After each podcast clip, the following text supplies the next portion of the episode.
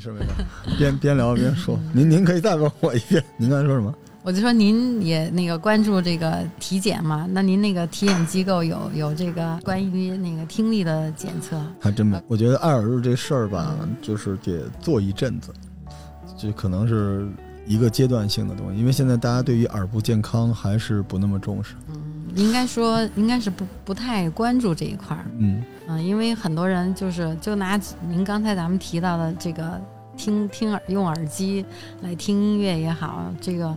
那您满大街、地铁里什么，就是公交车，你只要是年轻人，就是各种类型的耳机挎在这个耳朵上哈。对，因为我觉得是一种无形的一种残疾，所以肯定很多人是意识不到。我管那个叫老寒腿型的问题，就是老了才会觉得腿疼，所以年轻人就不在乎。对对。但您知道，像干我这个专业的就不行，因为我是播客嘛。我基本上要靠耳朵听很多东西的，所以我这个行当里面有很多特别优秀的同行，呃，开始耳鸣，耳鸣到睡不着，就毛细血管大面积的被破坏。应该和这个就是休息状态，还有各种各样的原因吧，就耳耳朵里出现了各种各样的声音。睡眠应该是个挺大一个问题，劳累。用中医来说是吧？中医的那种耳鸣，好像叫叫他们是说肾开窍于耳，就是跟你那个他们他们叫我我把马主任叫回来了，应该马主任一块儿还练中医一块儿。您说您说这个耳部健康是不是也算一富贵病？因为耳机普及之前，不不，耳机是一方面，然后那个。一会儿听专家吧，因为我觉得贝尔他们是那个专门研究这一块的。好，但是呢，我我就是从我们，呃，叫体检和健康管理的那个角度，就是应该是碰上同行。提醒大家要引起重视，早期发现，因为很多东西是你发现的越早，就像肿瘤是三早嘛，早期发现、早期诊断、早期治疗，它的预后是不一样的。很多病变都是拖的嘛。嗯，很多发现要去看病的，就是已经是到病入膏肓。是，所以我们也希望通过这个节目，即便他可能不卖座，但是告诉大家，你出现了这些问题，你要重视。但一旦出现了这样的症状，你就赶紧去找大夫。你知道中国人在讳疾忌医做到什么极致呢？他明明恨不得都尿血了，他还得在百度上查。这偏方我们中医不背锅，是老百姓不愿意去面对自己的健康问题。对，但是那个百度那个，其实我们我们行业也也在那个做一些相关的工作。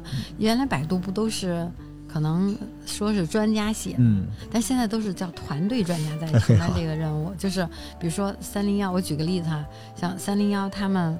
呃，是哪科的，他就一个团队，大概就说这个科室的这些十几个专家，就把这个所有都包了，全包了。可能百度慢慢在走向专业的医生呃，这事儿比原来要好一些了，就会就会不像原来就是通过度娘，就包括原来就是给我们医院带来很多麻烦，什么什么基因治疗啊那些等等吧。现在也是专家在包这个这个。你原来都不知道谁在回答问题，对吧？对对对对对。哪怕是。只要是个医生，就会比不是医生好很多。但你要对你说的东西负责，对吧？原来你也不知道是哪个，经常你禁不住你推销两三次，因为我做这个就很多时候是我们体系内原来就是机器人，但现在就是真的得有医生在，就反正都在都在变化。我觉得现在更专业化，从专业呃专业的角度再去做科普，肯定是会比原来的这种科学性还有先进性，还有一个嗯，就说会正规的多，嗯。不不像原来就是不知道谁在那儿写哈，就可能说我在医院干过几年，然后就写。行嘞啊，欢迎收听这期的《淘玩家自然生活攻略》啊，我们在耕读书社小楼继续我们跟同仁医院的各位大主任的访谈节目。今天我们非常有幸请来北京同仁医院体检中心的陈主任。还有北京同仁医院耳研所的齐主任，二位主任好，主持人好，我我是来自北京同仁院体检中心，那么也非常高兴能呃参加这一期节目，然后我想呢，我们会给大家带来一些理念，就是我们今天嗯谈话的一个目的。我我还挺骄傲的，因为我刚才跟那个呃刘老师一聊才知道，我们已经做了一年同仁医院的节目，差不多快二十期了。这二十期里边，我们眼科、耳科、鼻科、心脏、痛风、血糖、ICU、急诊、营养，做了一大圈儿。啊基本上就包揽了我们这个医学的一一个大的一个。哦，不过这两天好像同仁医院是整个一大部分是去到了亦庄那边，是吧？那你们到那儿可能是北京之王了呀，那地方也没有大三甲医院啊，对，是吧？那个亦庄地区也非常希望我们这个百年同仁嘛，就是把这个所有的这个技术的力量，嗯，尤其是在那个基础学科，还有一些重点学科，嗯，那那肯定是我觉得是亦庄人民的一个非常大的一个福音。我觉得那地儿地价都应该涨，都涨。一般买房子就是学校和医院嘛，对吧？而且同仁不是一般的医院，变化很大，变化很大啊。我原来老跟他们说，同仁是北京守护神嘛。小的时候就住在东郊民巷。哦。对，那时候每次我爸骗我说去新桥三宝乐，啊，其实就是去同仁看一病，然后哭 然后出来给买一蛋卷。对对，我觉得那个很多那个老北京人非常认同仁院。当然了，当然了。你看，包括从我这儿体检哈，也是这样的，就是我们很多客户。嗯，就是体检的那个单位，然后就跟我说，我为什么选同仁院？我从小就和您一样，从小那个嗓子一发炎、话扁了，我到同仁院打青霉素，就自己一个孩子就就到了医院，习惯了。对对对，这地方非常认可，跟北京同气连枝吧，就是他他跟着北京一起成长，真是一代一代人，所以我做这节目感觉特亲切，而且我自己又是一个一直，我整个职业生涯好像一直跟医疗有关系。就到现在，我这不是跟您是同行吗？我监管中心，对对对，我们是同行，但我们那跟您这比不了。但是，嗯，就特别希望能够通过我们这个节目，能够给收听我们节目一年的这些听众，给一些有效的信息。您发现现在我们能看到的，我不知道二位主任有时候翻抖音什么的，出现一些“我教你健康”就这些信息，不知道大家作何感受？啊，很多很多。我觉得现在。呃，其实很多医务人员也加入到这个呃科科普宣教，我觉得比原来的，就像刚才我们提到的百度去搜索很多东西，我觉得有了很大的提升，真的就是在它的科学性和先进性方面，我觉得专业化也也也也越来越好。是不是院方也会鼓励医生去做这个事？因为之前是没有那么多医生来抛头露脸来讲故事，现在就可能我被推送了。我抖音打开就是好吧，就是几十个大夫在那儿手舞足蹈的给我讲。其实现在我觉得各个医院也好，或者是各个政府部门来好也好，其实大家对全民的健康呢都是非常重视的一个话题。所以从各个医院方面，它有都有一些科普相关的这些工作。所以您可能就看到了很多抖音上啊，或者是呃微博啊，都有一些医院的这种官方的去推送。那就像陈主任刚才说的，通过这些官方的推送呢，可能给大众普及的是更为。专业的一个医疗的一个概念，而不仅仅是说，可能是拼凑啊，或者是怎样的，反而给大家弄得比较紧张，造成一种误区。对，我希望由良币来驱逐劣币。虽然大家讳疾忌医，但医疗的流量很大，所以其实真正的专业的医生，一个是他没有那个时间，还有一个就是说，他之前如果不给他这个任务的话。他也不太愿意抛头露脸嘛，他也不愿意趟这个浑水嘛。但是后来，因为现在有科普的任务在，更多的好医生出来做了好的内容。我刚才跟马主任也在聊，就有一个阶段都是那种野生的健康博主在那儿讲故事，但是真正懂这些知识的医生没有出来做内容，所以这个空间在哪儿？而人民群众日益高涨的对健康的兴趣又起来了，对吧？人人都是个大夫，想讲讲两句，结果因为这些东西可能。和实际上真正的有效信息是有偏差的，所以反而。会出现一些问题。嗯，我觉得是这样。原来就说那个医生呢，他很忙，真的是，就是说我们医生不光面对医疗工作，那么还有科研教学，是，你还有带徒弟啊，你不能说你的这个手艺不往下传，嗯，那那不就很麻烦了吗？所以呢，就是非常繁忙。但是现在我觉得也是随着国家对这个大健康的重视，其实叫健康中国。那么其实，在健康中国那个二零三零的纲要里头，也把这个科普工作作为一个非常重要。的一个点，所以我我觉得其实也是我们医务人员的一个任务和责任吧，就是要把这些科普知识宣传到，通过各种方式。刚才像您提到的什么，呃，微信啊、抖音啊，还有一些公众号，也是通过。其实像我们体检呢，是每次我们要给这个体检单位做总结，然后呢，也就是希望通过体检以后的一些科普讲座，把这个健康的知识、一些理念。嗯，带到这个千家万户，大概就是这种一个一个责任也好，或者是一个任务也好。现在也是时代需要这个哈，因为我发现人的生活作息越来越不健康了，非常不健 康。就是我几年前觉得不健康，啊，几年前就熬夜，嗯，再往前是暴饮暴食，现在是熬夜、暴饮暴食，压力就各方面的不健康，所以就会出现大量的所谓亚健康状态。呃，就跟我们有时候做内容，说什么叫泛知识，就是你不知道它该怎么归，所有理工科不懂的都叫泛知识，所以很多人不觉得这东西是事儿了，都叫亚健康，其实它可能比亚健康还要严重一些，对吧？嗯，呃，你看我我从我这个体检的角度来说哈，其实呃我们现在我觉得大家非常重视体检了，呃，但是呢，可能现在关注的更多的是有没有长肿瘤第一块儿。那么很多体检者他拿的报告一看啊，我这个体检报告没说我有瘤子，我就踏实了，不死就成，是吧？哎，对，就是那个。但是其实呢，有第二大块肥大的问题，就是像刚才您说的，熬夜吃的多，现在就是生活好了，其实就叫那个生活方式疾病，就是你吃的多，动的少。啊，这些带来的就像一些慢病的高危因素，比如说呃血糖高、血脂高、超重肥胖，这些带来的未来的影响就可能是高血压、糖尿病，呃冠心病这些心脑血管病。但是呃，因为我们医院作为一个呃综合医院，它的眼科、耳鼻喉科是重点学科嘛，所以我我觉得像我们医院今年建院是一百三十五周年是吧？我们的那个叫院庆的一个主题活动叫耳聪目明。我觉得用这个话就可以。今天我们来谈一谈这个耳聪目明，因为也是借我们医院的一个呃重点学科的一个一个话题。那么也希望大家在这个呃工作和生活中要把这个眼睛和耳朵的要对这个两个器官的关注，应该也放到一个很重要的角色。那么我想，呃，其实我我那个。呃，应该是在八十年代，大家就是我们中国老百姓挺关注这个春晚啊。我不知道你们俩作为五官真功八零后，呃，五官真功，对，就像您说的特别对。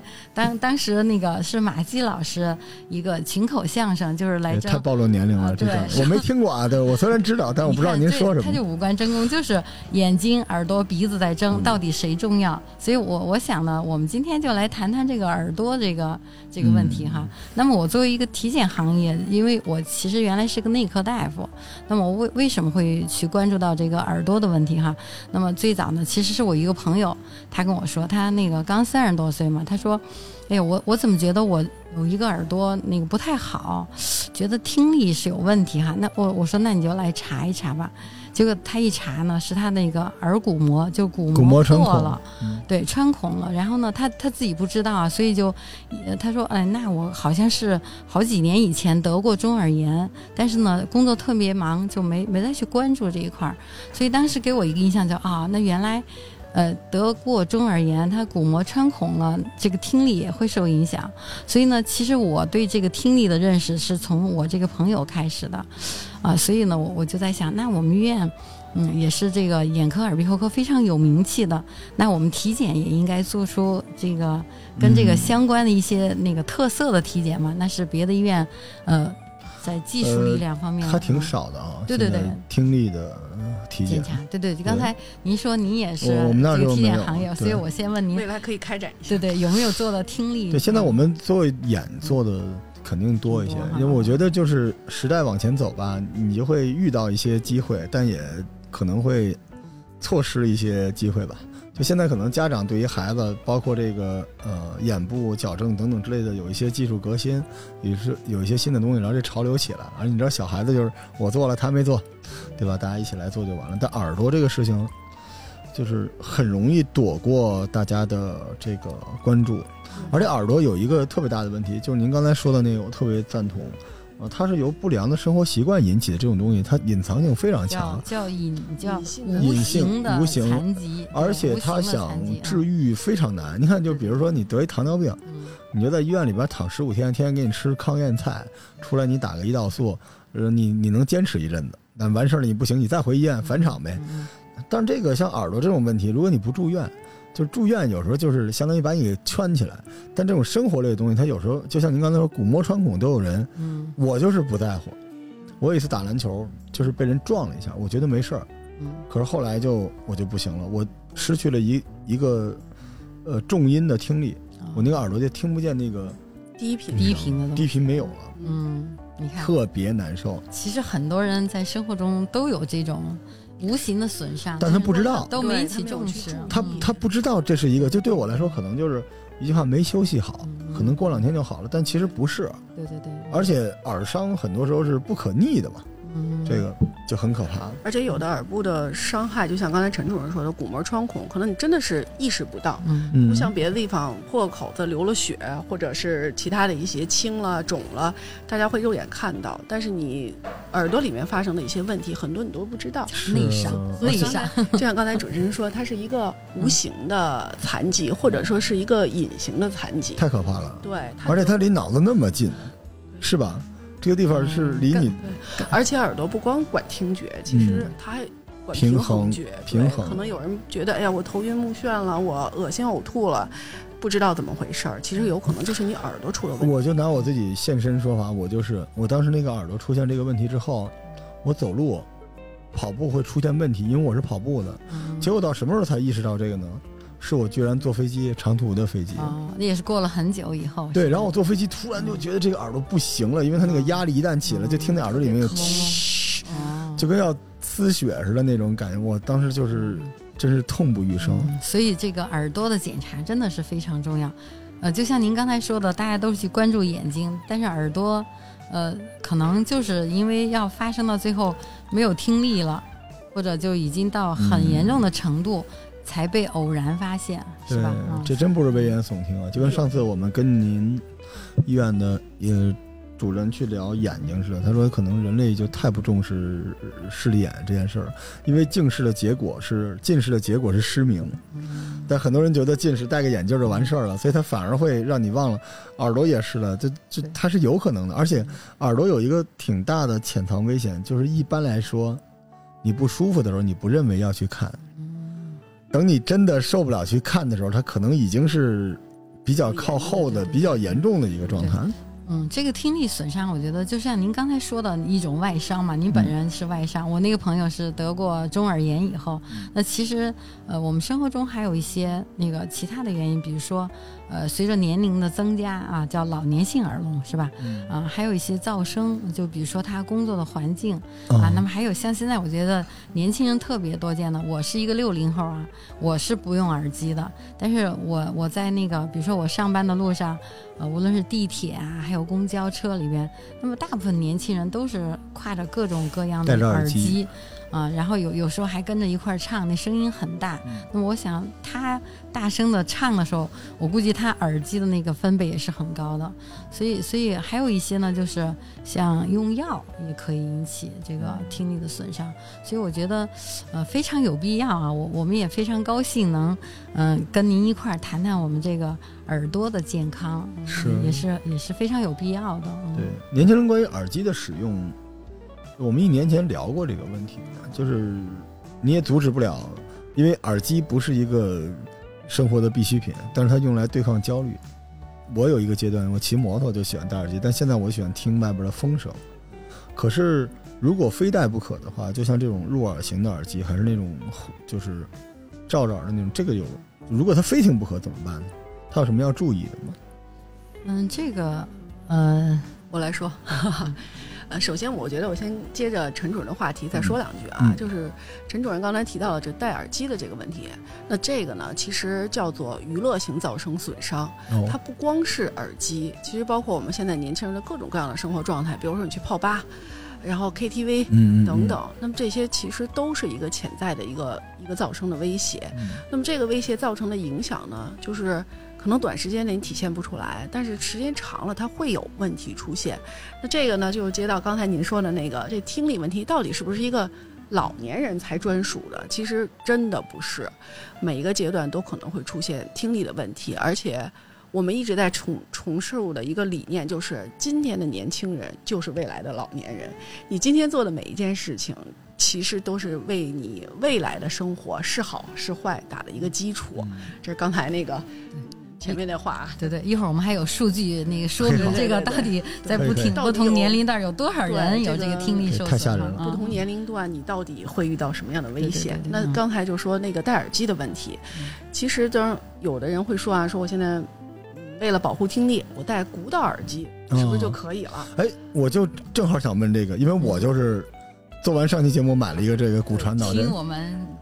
贝尔老师 娓娓道来，到底能不能戴？其实我觉得说这个问题之前啊，大家要先想明白，你不管到戴什么样的耳机，你到底用什么在听？你是不是戴了古导耳机，你就不用你的耳朵了？其实不是，大家肯定知道，不管是塞到耳朵里头，还是戴到古导上，或者是入耳式的，或者怎样，它只是一个声音传导的途径不太一样。哎，行了，懂了，退了。就是耳机，明白了，不要戴。他，因为他到最后，如您所说，就是你最后用你的耳朵，你收听也是那点毛细血管，也是去震它，对吧？对，所以我一定要戴。我们呢，就是控制一点，我们不能说你不许戴了，你绝对不许戴。其实这倒不至于，天哪！但是你要控制，对对对，有有有利有节的去使用你的耳机，去使用你的耳。所以其实跟什么没关系，跟什么品牌、什么类型。天哪！您知道我们播客圈是有一种类型的，我们修音师啊，百万修音师啊，他要睡觉之前戴那种耳机，鼓捣耳机去去养护耳朵呢。哦，其实修音师他也属于就是广义的这个职业噪声人群，是，对，包括 DJ 啊什么的。他不管干什么都是一样的。对，那这哎，好吧。其实你只是一个外观而已，就像我们戴眼镜，不管你是戴框架的、戴隐形还是怎样，你终究你得。这个视网膜啊，这些神听神经啊，你得是正常的。那我再问问，就是比如说，因为我们之前跟听众聊的是，出门实在不行戴一会儿，别一直听着，但是呢，回家尽量不用耳机，对吧？尽就是在家。可以用音箱，那会好点吗？我觉得这个话题咱们留到最后再说，怎么来使用这个耳机？因为我们可能还要再给大家介绍一下，就是说我们这么多原因可以引起这个听力受损哈，或者呃再严重可以聋。那就说那个听力受损以后对人体有什么影响？我觉得这个是需要大家去了解的。咱们先说这一段，然后再说怎么去戴耳机。对对对，第一个这个就说刚才说了，如果你你这个听力受损了以后。哎，我我是喜欢听音乐的人啊，我觉得那个，因为这个听力到底有有多重要在我们生活中？我觉得眼睛是可以看，刚才我提到我们呃耳聪目明哈，就是这个耳朵有什么作用？反正我每年哈，我每年的这个新年音乐会是我们一月一号晚上必不可少的一个节目。那就比如说你最心爱的节目，到了随着年龄的增长，我慢慢我就听出，就像您这个，我我我来了以后，我看你这宿舍有一个叫。世间万物皆可燃，那我们就燃不起来了，因为随着我们这个听呃年龄的增长，听力的下降，你可能就听不出那种韵味来了。啊，还有就比如说我们高兴的时候，我们愿意听那种特别欢快欢快的旋律，然后忧伤的时候呢，我想如果哪天呃我非常喜欢您这个宿舍的环境，欢迎常来。对对，我特别忧伤的时候，我就愿意听一段比较凄美的音乐。我突然想明白一事儿，您为什么爱来书店了？书店不费耳朵，呃，不费。对，您说听就是眼睛，你闭上眼睛行，但是听你没办法，对你不听。就算你睡着的时候，你的耳朵依然是在工作。对，所以在书店里面，它其实某种程度上反而是一个低消。耗，对，因为书店里说话的人少。对，所以我就说，刚才说到听力损伤对人体有什么影响？第一个就是你的听觉丧失，就是你可能生活中的，呃，对你你就听不到那些优美的声音了。对，这这甚至是。可能有效信息有，但是听不到它的那个完整的声音。对对。比如你弄点什么五点七点二、五点七点一那种东西，你听不出来了。听不出来。我现在就这样。嗯，对。听觉的丧失，它阻碍的是人和人之间的交流。交流。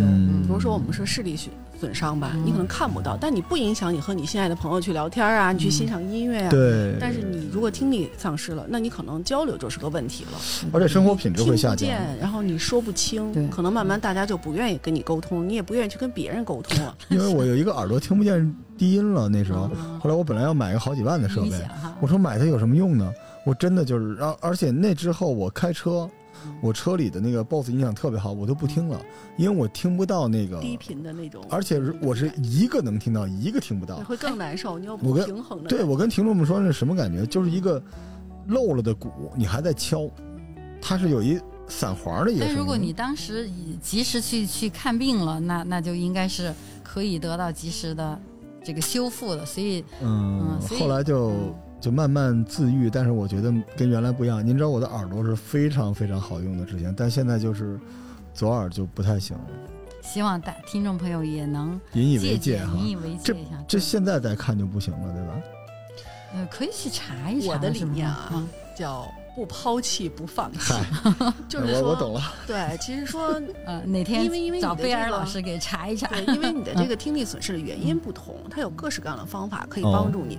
千万不要轻言放弃，觉得我听力下降了，我就这样了。或者有的老年朋友觉得我老了，我我听不到了，这是正常的。我觉得。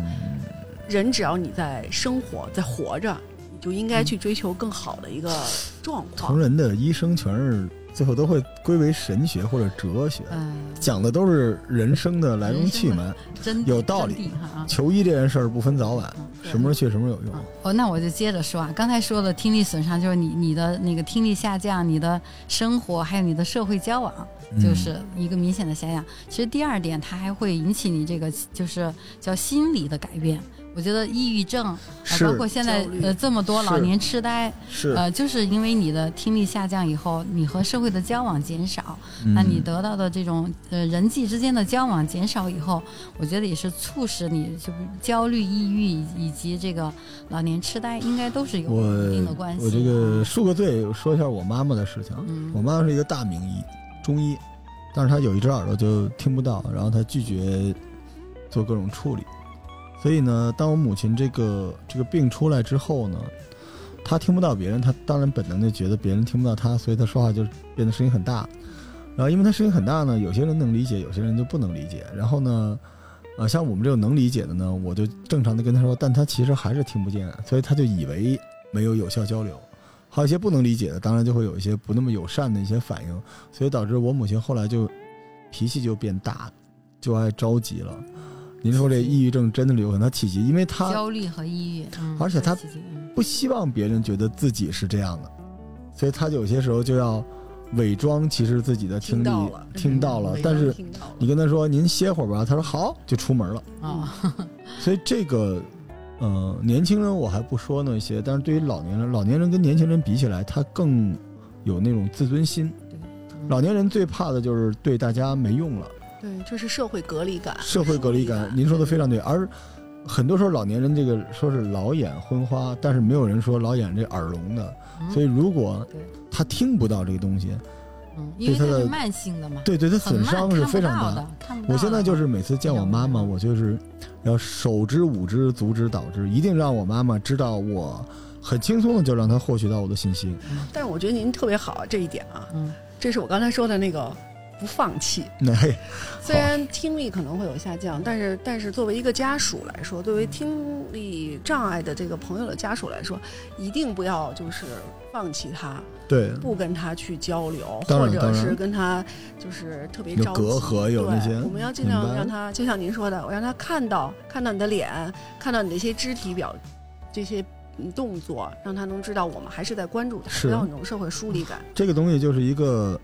维护成本的问题，就如果他周围人都能做到，但是说实话，就是如果之前有体检早或者早干预，不进入这种状态会好很多。就但是我是因为已经没办法，因为我当时在国外，我母亲呢小的时候是八一射击队的，是打枪的，那可能是也有也有造对，而且打手枪他那个声音，就那个时候啊，对不知道这个没有防护。我问我妈你戴耳机，她不戴，就梆梆梆的那种，所以。这种可以配助听器吗？呃，您知道，就是有些老人，尤其我母亲，就是那种中医的那种，就是大中医，就是他就是不接受，不接受这种哈，他就就跟您知道，糖尿病人不打胰岛素，他觉得高高血压的人不愿意不吃降压药，他就是你要知道，那是他可能对抗自己命运最后的执拗吧，呃，所以有些时候你你认识到耳健康这件事儿，不一定是因为你有病，也可能是能够帮助你善待周围的人，让你能够。共情，能够理解。我觉得这是人类比较重要的，或者亲人之间比较重要的一个环节，就是顺着您刚才说的那种。对，我觉得就是我们也希望这这期节目呢，也让大家了解这东西。为什么耳耳的这个听力受损是一个无形缓慢的过程，也是也是通过我们的自己的经验和感受，让大家认识到这个重要性哈。这个 甚至是这目的。甚至我刚才想到一个，就是其实眼睛当然也很重要。嗯。但是眼睛可能更通形，而耳可能更通神，对吧？就是我所谓叫察言观色，但是你说一句话，我都没看到你，你你那一句话在电话里，我就知道你是什么情绪。所以那个东西确实是一个人在非常低的效能之下接触社会的一个最基础的一个环节。也希望大家能够理解你周围所谓耳背。就这个事情跟大家说，就是老年一会儿您会给数据对吧？很很大概率会发生这个事情。对对对，刚才说了一个是那个跟社会的交往下降，你的生活质量会下降。第二个就是和心理的一些呃心理障碍、抑郁甚至老年痴呆都有关系。还有第三条，我觉得大家也容易忽略的，比如说你你们都开车吧，对吧？你看有时候你你按喇叭，有的人听不见，老年人为什么呀？这也是听力受损的一个非常严重的一个安全性，就是它就是对这种危险的那种防患，它就明显下降。我觉得尤其对老年朋友来说，这点是很危险，是很危险、很危险。的，真的是。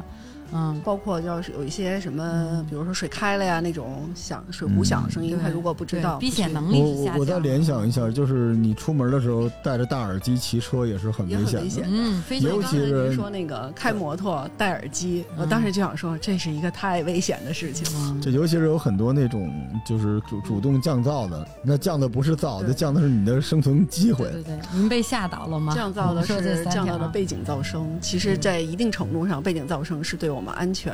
的一个提示嘛，嗯，所以真的还挺危险的，我觉得。所以就是这几点，我觉得您被吓倒了吗？是 吓到了吗？因为我自己本身就是受害者嘛，因为我现在就是我作为一个播客，我的耳朵特别值钱，我的眼睛也很值钱，我是设计师，但是现在这两个就都不像原来那么好用。我原来用耳朵一听啊。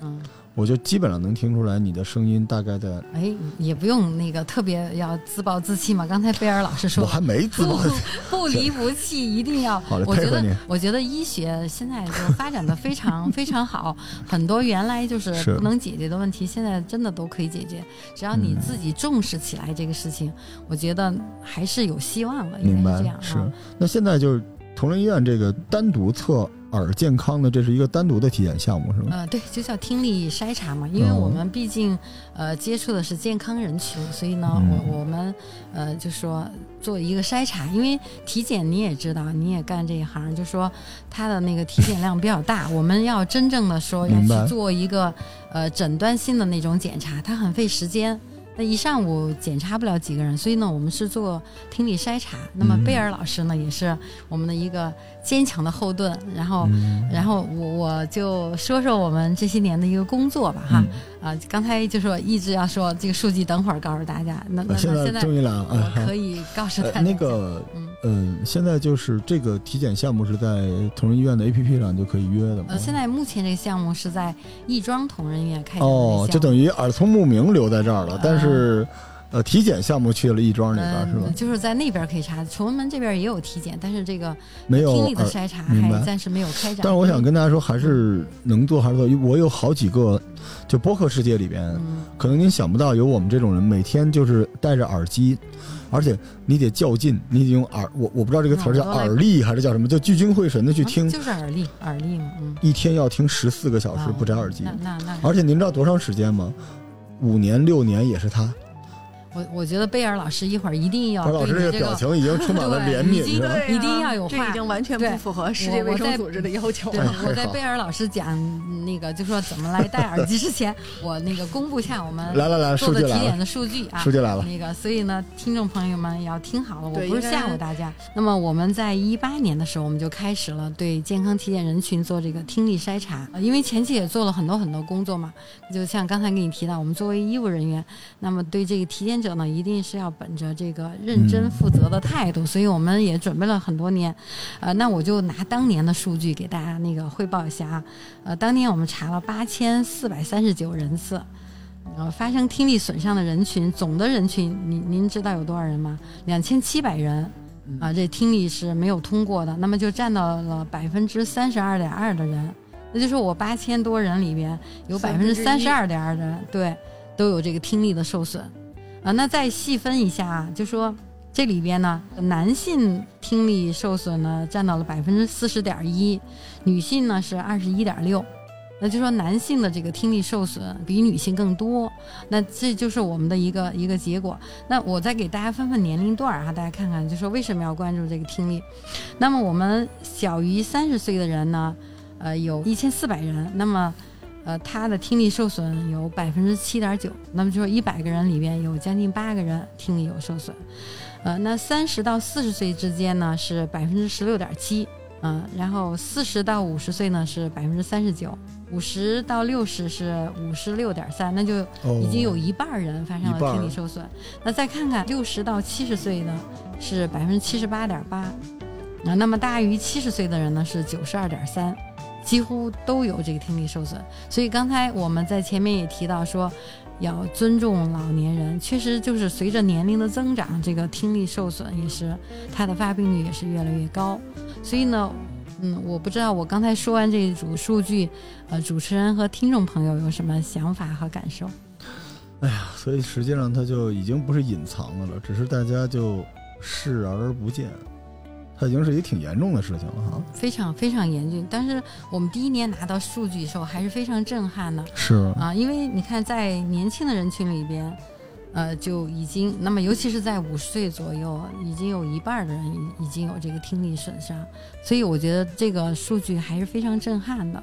所以我就想到呢，那我们现在我们能通过这期节目，也也像刚才提到，你也总在问这个耳机耳机的问题。嗯。那么其实可能现在年轻人来说，这个听力受损的原因，一个是这个耳机的影响啊，那么还有刚才提到一些像得过中耳炎以后啊啊，还有老年人。我提下，像老年人有这种叮咛，也会影响他的，我们俗称叫耳屎，也会影响听力。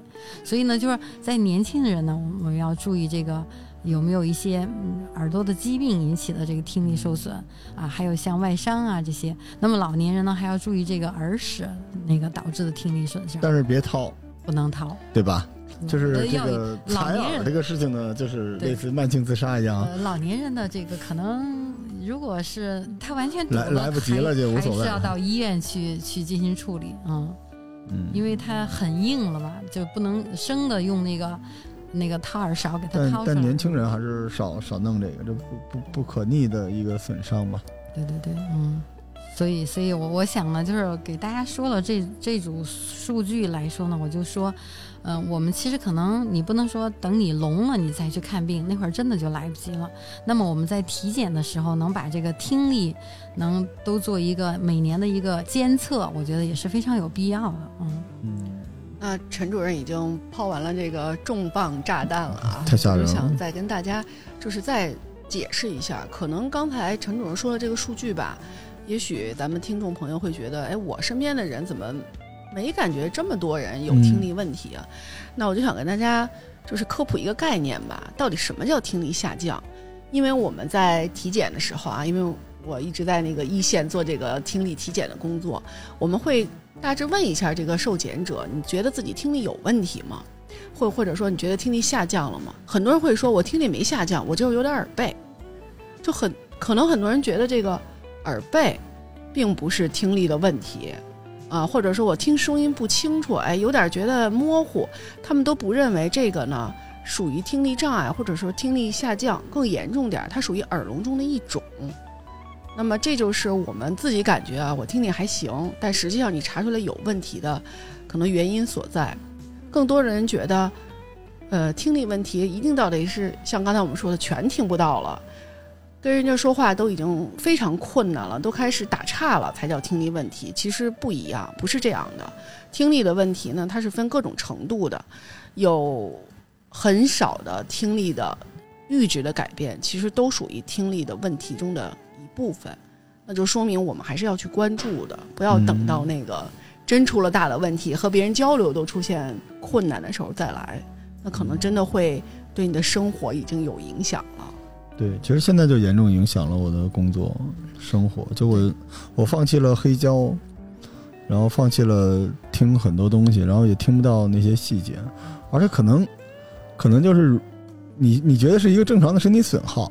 说人老先老腿什么之类的，你你觉得可能是那些问题，但它其实是个是个病。所以我也有打个广告，就是参加体检的人还是要那个关注这个听力的健康，真是就要定期的做听力的检查，是非常重要的环节。我觉得什么病都是那个早期发现，它的预后就会比你到了病入膏肓那个时候会更有效吧。所以呢，我觉得就是大家一定要关注这个听力，不是说到听不见了再开始关注，那那个时候真的就。来不及，我们要尽可能的延缓听力损失发生的时间。对它一本身也会对，因为随着年龄的增长，它肯定是整个机体都是一个老化的过程。那么我们尽可能让这个老化的过程晚点发生，我们就能更开心、更快乐的去多活一段日子。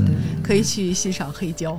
去欣赏新年音乐会，音乐会。所以你说老年人说这耳聪目明，其实它是一个特别硬的身体指标哈。老话都是在论的哈。对对对对。这老年人耳聪目明，他就等于其实他的健康程度应该是非常好的。对对对对对。因为刚刚陈总也提到了这听力的问题，它各式各样的问题之间，它其实还是有一个交集的。对对。比如说一些慢性病，刚才我们提到了，如果你的慢性病管理的好，那你整体的这个机体的状态相对会。健康一些，那你的可能听力问题出现的就会靠后，甚至不出现。我们最好是一直健康，那不能保持一直健康，我们尽可能多的器官是健康的，对对，就延缓它的那个发生发展啊。呃，刚才那贝尔老师提到一些慢性病和这个听力的问题，那我这儿呢也给大家也也简单的聊一聊哈。那么大家知道，就说我刚才其实前面也讲到，就现代人的生活就是静坐少动。吃的有特别多，嗯，然后呢，带随之带来的就是慢慢性病的一个井喷式的那个爆发。那比如说像咱们国家是高血压大国，糖尿病大国，呃，高血压呢现在有三亿人，那糖尿病呢一共有一点一亿的人。那么糖尿病还有我们医学上有个叫糖尿病前期，那也就是说糖尿病的高危人群。呃，也占了很高的比例，所以呢，那么高血压和糖尿病对这个听力有什么影响呢？就是大家也都知道，我们所有的器官都会有这个血液供应，是吧？它的它的营养啊，这些呃血供都是来自这个血液供应。那么高血压和糖尿病呢，它都会和导致我们这个发生动脉硬化。如果耳朵的这个供血的这个动脉发生了硬化，那么也会引起听力的一个损害，因为耳朵就是一个中末动脉，没有侧支循环哈。你你不像像那个呃脑梗的病人，他有侧支循环，可以通过别的旁路得到这个营养的一个供应，但是耳朵呢就是一个末梢的动脉，是吧？所以呢，就是有这些慢性病的朋友们，那么比如说你有高血压、糖尿病，一定要把这个血糖、血压。还有血脂、尿酸控制在一个有效的范围之内，这样的呢也会减少对这个耳朵的一个听力的损伤。这东西居然还会影响耳朵哈？嗯，对的。本身是狼崽子，就之前大家都知道是神经末梢什么之类的，没想过对耳朵也会有影响。都会有影响，对，因为这个动脉硬化，这个呃全身的血管来形容一下，就是一个网状的一个分布嘛。那耳朵同样是也是需要有血液供应的。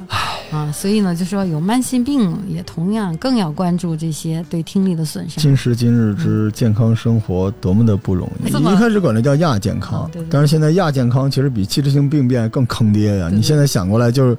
生活质量的下降反而都在亚健康这个地方。我觉得也不用这么悲观。其实我们这期节目也不是说呃想要来吓唬大家，呃，也是希望通过今天的节目呢，让大家关注这个呃听力的健康，能保证我们的生活，我觉得是更美好吧，应该是这个这个目的哈。所以。还想再听听耳机的事儿。嗯，对，我们现在就开始，对，要说到我们今天的重点的话题，怎么来戴耳机？各式各样的啊，都可能会对耳朵造成危害的这些因素啊。所以呢，大家在戴耳机之前呢，首先要那个考虑好啊，戴耳机需谨慎。但是肯定有各式各样的职业也好，行业也好，它一定会有一个可能必须要戴耳机的这么一个情形。那怎么办呢？这个东西呢，就是从学术上说。啊，给我们一个指导。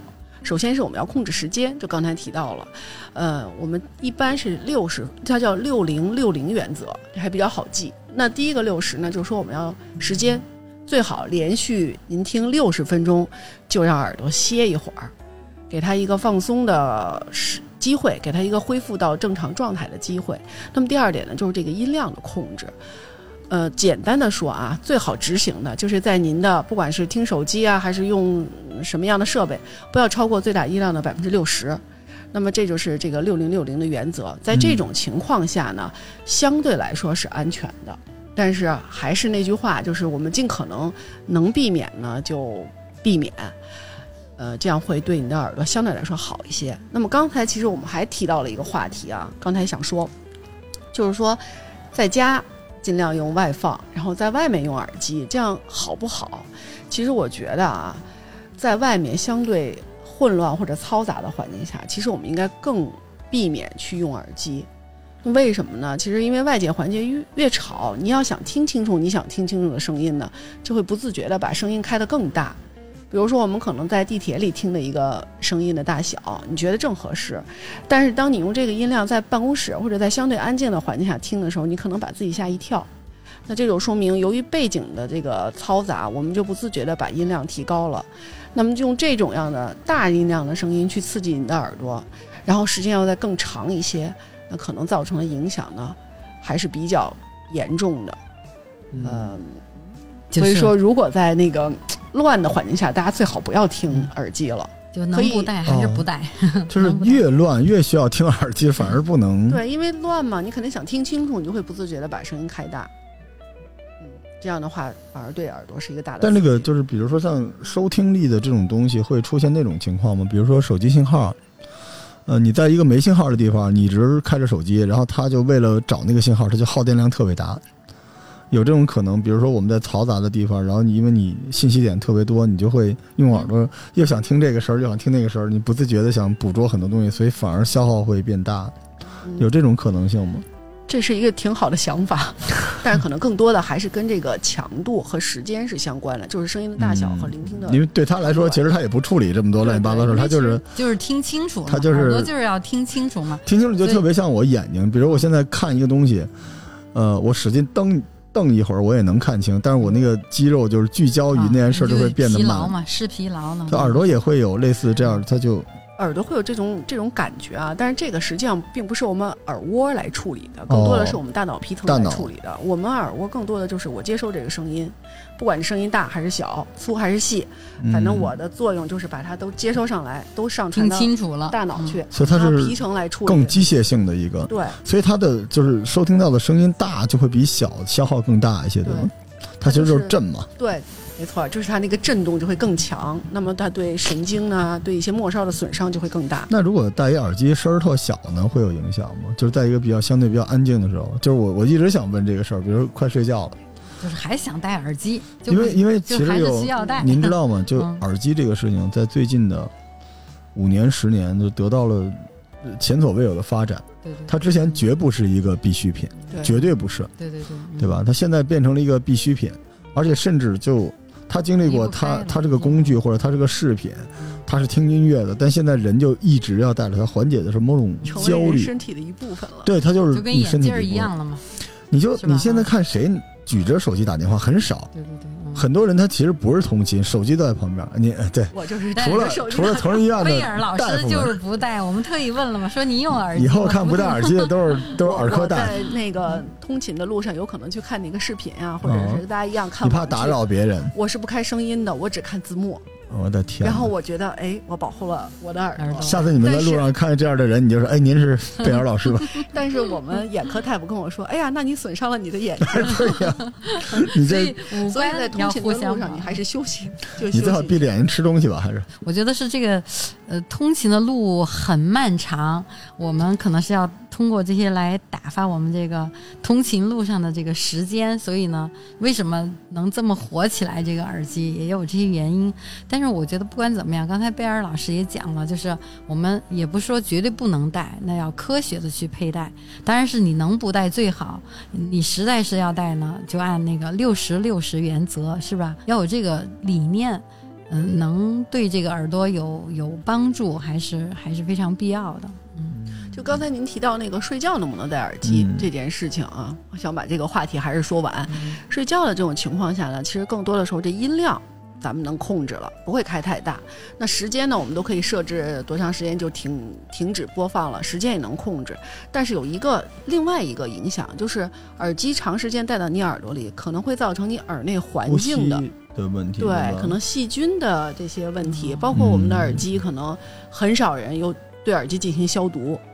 哦，真是啊。对，尤其是有那些海绵头的那种，那可能它上面会有很多很多的细菌，那可能没有对听力造成影响，但是你会引起什么外耳道炎啊，呃，一些细菌感染啊，哎，这是另外一个对。我也是第一次听说啊。所以大家实在不行就想听点什么就别戴耳机了嘛，对吧？你说你电脑对放点什么轻音乐什么之类的。而且晚上你也得让你耳朵呼吸啊！你像那么那么一大东西堵在那个地方，我们的耳朵相当辛苦了，它二十四小时工作，尽可能不要给它太多。它它可能是人体就为数不多的，真是二十四小时啊！它就一直得干着活，它也闭不上，是吧？对。哎，好吧。对对对，我我我再提一个小问题哈，因为我自己身边也有朋友，包括我自己的父母哈，其实老年人耳聋的挺多的，但他不愿意配助听器。其实我觉得，因为你戴上助听器，应该是对你这个听力有很好的改善哈。我觉得在这个方面，可能嗯，还是要引起大家的更多的关注。刚才提到嘛，老年人，尤其我觉得特别恐怖的就是刚才说那个避险能力啊，还有这个老年痴呆跟社会的交往的问题。那那就是我我也是希望通过这个节目呢，让大家能认识到，通过助听器能改善我们这个听力，我觉得还是非常有必要的，是吧？就是还是我刚才那句话嘛，不抛弃不放弃。首先我们要保持一个良好的生活方式，一个健康的状态，不让它发生。但一旦发生呢，我们也不害怕，专业的事情交给专业的人去做。我们该去医院去医院，该找大夫找大夫，然后我们自己就做好全面的配合。通过外界的方式吧，把自己调整到相对健康的状态上，然后我们周围的朋友、家人再给他足够的关心和支持，其实他也一样也可以，就是生活的还是比较美好的。嗯，就是耳聪目明，还是这句话。对，希望大家记住今年同仁医院建院 一百三十五周年的这 院庆院庆的 slogan 啊，祝大家都耳聪目明。就我们今天也聊了这些，不是给大家制造恐慌哈。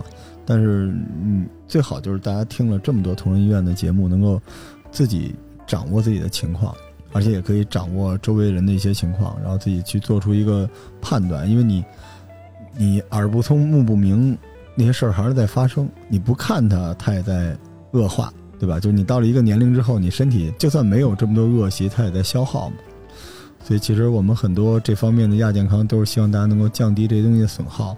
来维持那个更高质量的那些生活吧。所以，如果你在北京亦庄区域，不一定非要在那儿啊，就是也没那么远，就希望大家能够去做做。因为我我确实没想过这个耳部的这个。很多呃体检机构也开始开展是吧？嗯，体听力的。但是我觉得首先要大家自己要关注这一块，要对自己的健康有意识。这不知道这么多期节目能不能让这些听众们，就好几十万、一百万的播放了，就能不能让他们能够。意识到可能他现在听了这个节目，掌握了一些有效的信息，去影响他的自己或者影响他的家人。没事儿，如果不重视，我们不断的说，这这一期节目不够，呃，再来第二期、第三期，也真的希望大家把这个听力关注起来。好，好嘞，行，那就祝大家健康吧，好吧，谢谢二位主任，那咱们下期再见，再见，好吧，拜拜，拜拜。